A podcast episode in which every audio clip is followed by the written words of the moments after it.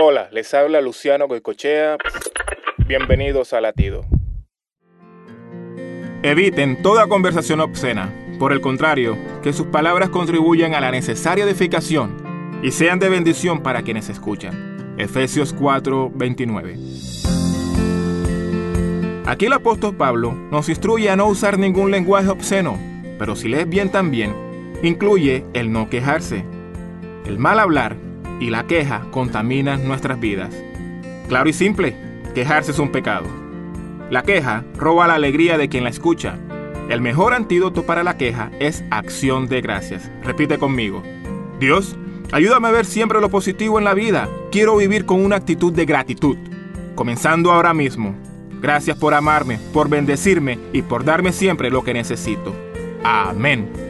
Latido les llega a través del ejército de salvación.